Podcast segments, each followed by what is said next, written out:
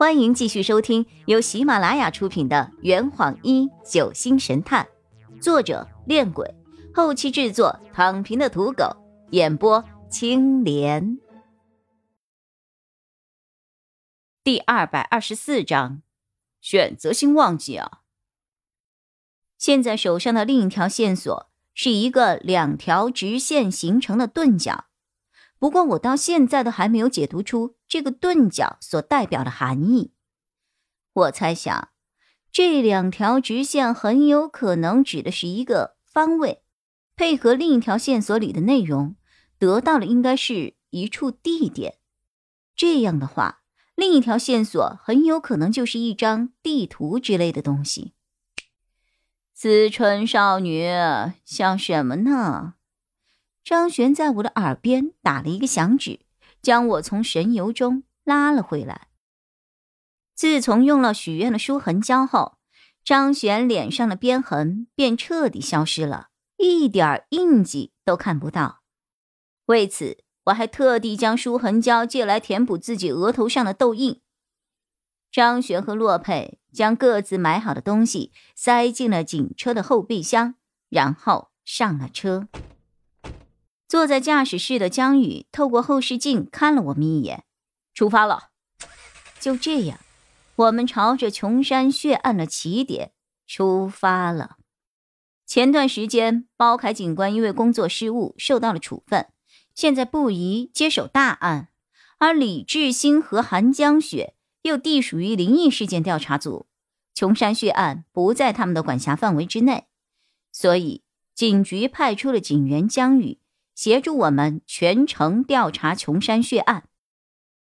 江宇，上古市警局的普通警员，这是我们与他第一次见面。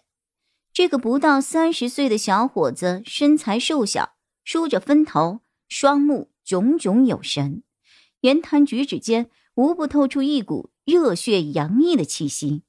看样子，他对六年前的琼山血案兴趣盎然，蠢蠢欲动啊！值得一提的是，他右手的无名指上戴着一枚简单的环形戒指，他结婚了。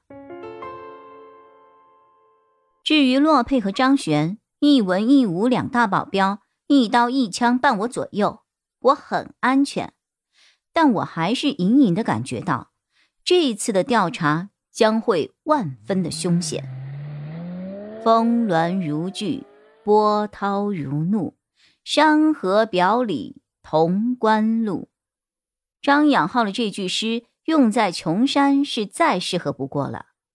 虽说可以通车，但这里弯弯绕绕的山路做的确实让人发晕。如果不是看到山道旁边的路标指引，我还以为我们已经出了本省地界了呢。这一路上，我坐在颠簸的警车内。时不时的就拿出手机看信号。经过上一次的沉船事件之后，我格外的认为手机信号是非常重要的，尤其是在这种几乎与外界隔绝的地方。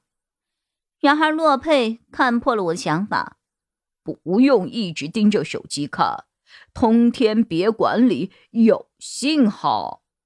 六年前有，现在未必有啊。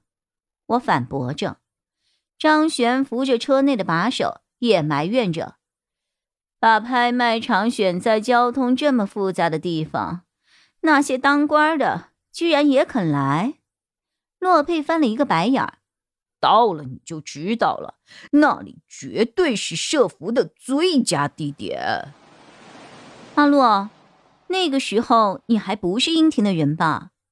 洛佩摇了摇头。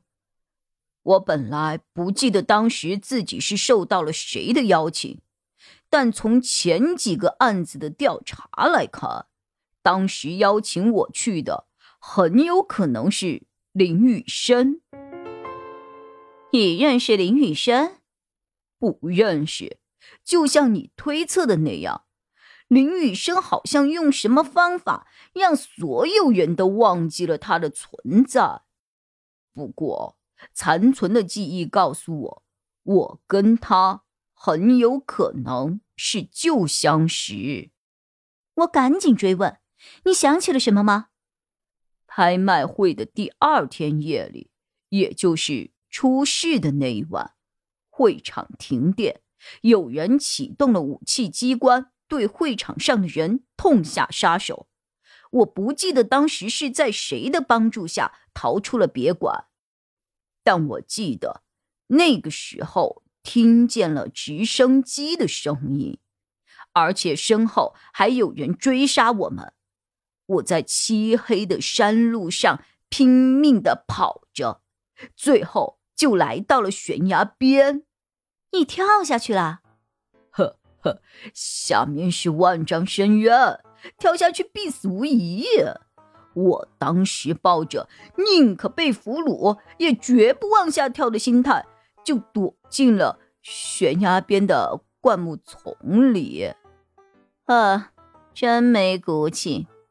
洛佩不服的叫着：“哎，所以我才能够活到现在呀。”那后来呢？你是怎么躲过追杀的？呃，我也不知道啊。我在灌木丛里躲到了天亮，他们的目标好像不是我，也没有进来搜捕。后来在警察来到之前，我就趁着四下无人，自己跑掉了。也不知道跑了多久，我就来到了刚刚我们停靠的那个服务站，于是我就被那儿的人给救了。后来我才知道，那是阴庭的一个分部。我瞪着大小眼看着他，然后你就加入了阴庭。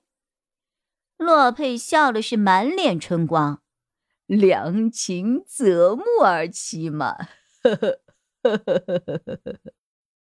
我无视了他的贱笑，所以你是见过林雨生和盖尔迪斯的，对吗？盖尔迪斯我是见过，至于林雨生嘛，要不是在临江客栈听到这个名字，我都不知道有这么一个人。一直在开车的江宇突然开了口：“这可真是神奇啊！一个大活人居然会被你们所有人都选择性的失忆忘掉。”这坛已经喝完了。你猜出凶手是谁了吗？啊，老板，拿酒来。呃呃，更多精彩，请关注青莲嘚不嘚。